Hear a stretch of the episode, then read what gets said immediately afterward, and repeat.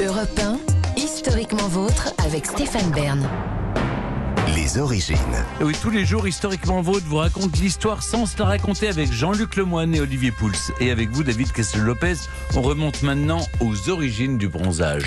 Tout à fait. Euh, Jean-Luc, on se connaît depuis un peu plus d'une heure, euh, mais j'imagine que vous avez déjà remarqué que euh, physiquement, euh, je suis pas mal. Vous voyez euh, je suis Alors, pas je suis un peu trop loin, visiblement.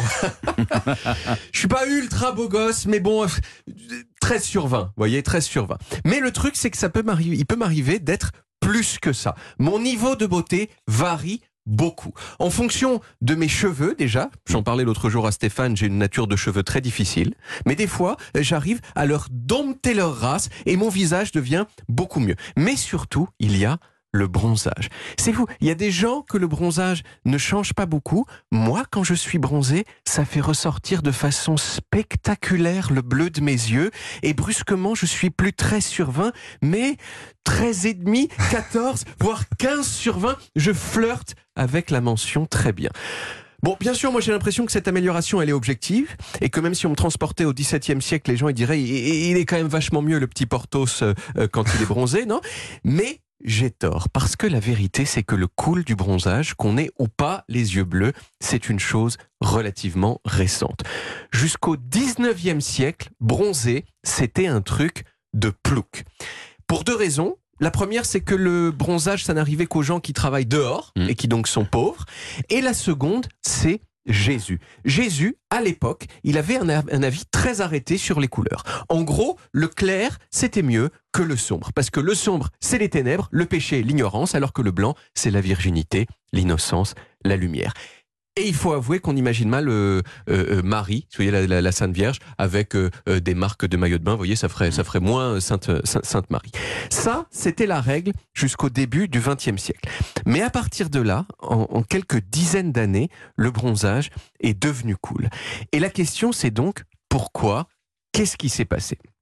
Alors comme souvent c'est assez euh, difficile à dire, mais il y a un historien français dont on a déjà parlé dans cette émission qui s'appelle Pascal Horry et qui a essayé de répondre à la question. L'une des choses que Pascal Horry met en avant pour expliquer la coolification du bronzage, c'est le naturisme.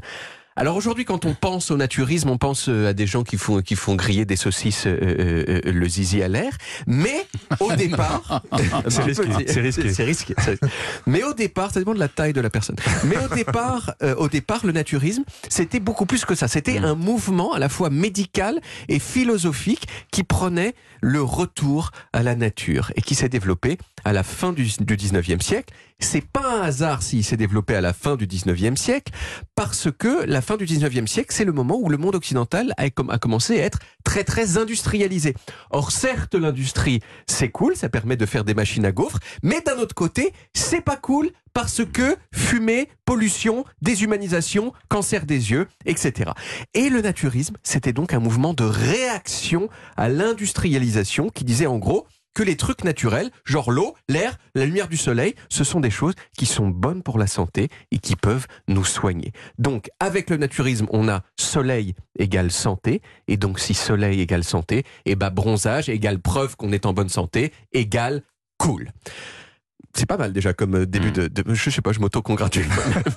à ça, il faut ajouter un- une deuxième raison qui est qu'à la même époque, il y a de plus en plus de bourgeois. Or, les bourgeois, ils aiment bien se différencier du petit peuple qui, à cette époque-là, commence à travailler 60 heures par semaine, non plus dans les champs, mais dans des usines où ils voient pas le jour et donc ils sont tout pâles. Donc, si vous êtes bronzé, ça veut dire que vous avez le temps d'aller glander au soleil et c'est donc un marqueur social de la bourgeoisie.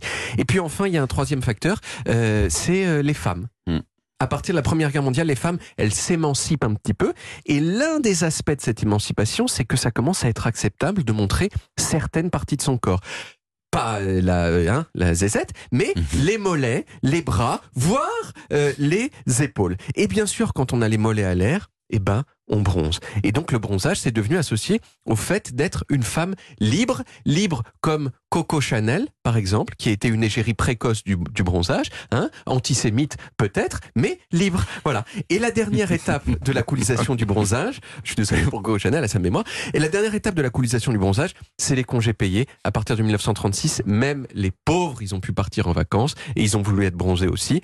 Euh, comme ça arrive quelquefois, ils ont euh, adopté un- une mode euh, définie par euh, les gens qui étaient plus riches qu'eux. Bon, je peux quand même finir par une petite mise en garde. Peut-être que bronzer, ça vous fait passer de 13 à 15 sur 20, mais ça peut aussi donner le cancer qui lui-même amène le décès. Et lorsqu'on est décédé, on a beau être 15 sur 20, c'est beaucoup plus difficile de faire l'amour. Voilà. C'est très juste. C'est un vrai danger. Mais c'est plus très cool, du coup, d'être Non, c'est plus bronzé très cool. aujourd'hui. hein. Aujourd'hui, c'est moins, c'est moins cool. C'est moins cool. Ouais, Mais ouais. À rappelez- cause rappelez-vous justement, dans les- Ouais, ouais, ouais. plus 10% d'augmentation des cancers de la peau. dans, oui. dans les années 80, il y avait partout des, des centres de bronzage euh, artificiels là, qui, qui prospéraient. Je crois qu'ils ont tous fermé, à Ils peu ont tous près. hein. fermé. Ouais. En tout cas, merci David. Et puis c'était passionnant. On retrouve les origines en podcast sur toutes les applis audio et en vidéo sur YouTube, Dailymotion et sur le site europe1.fr.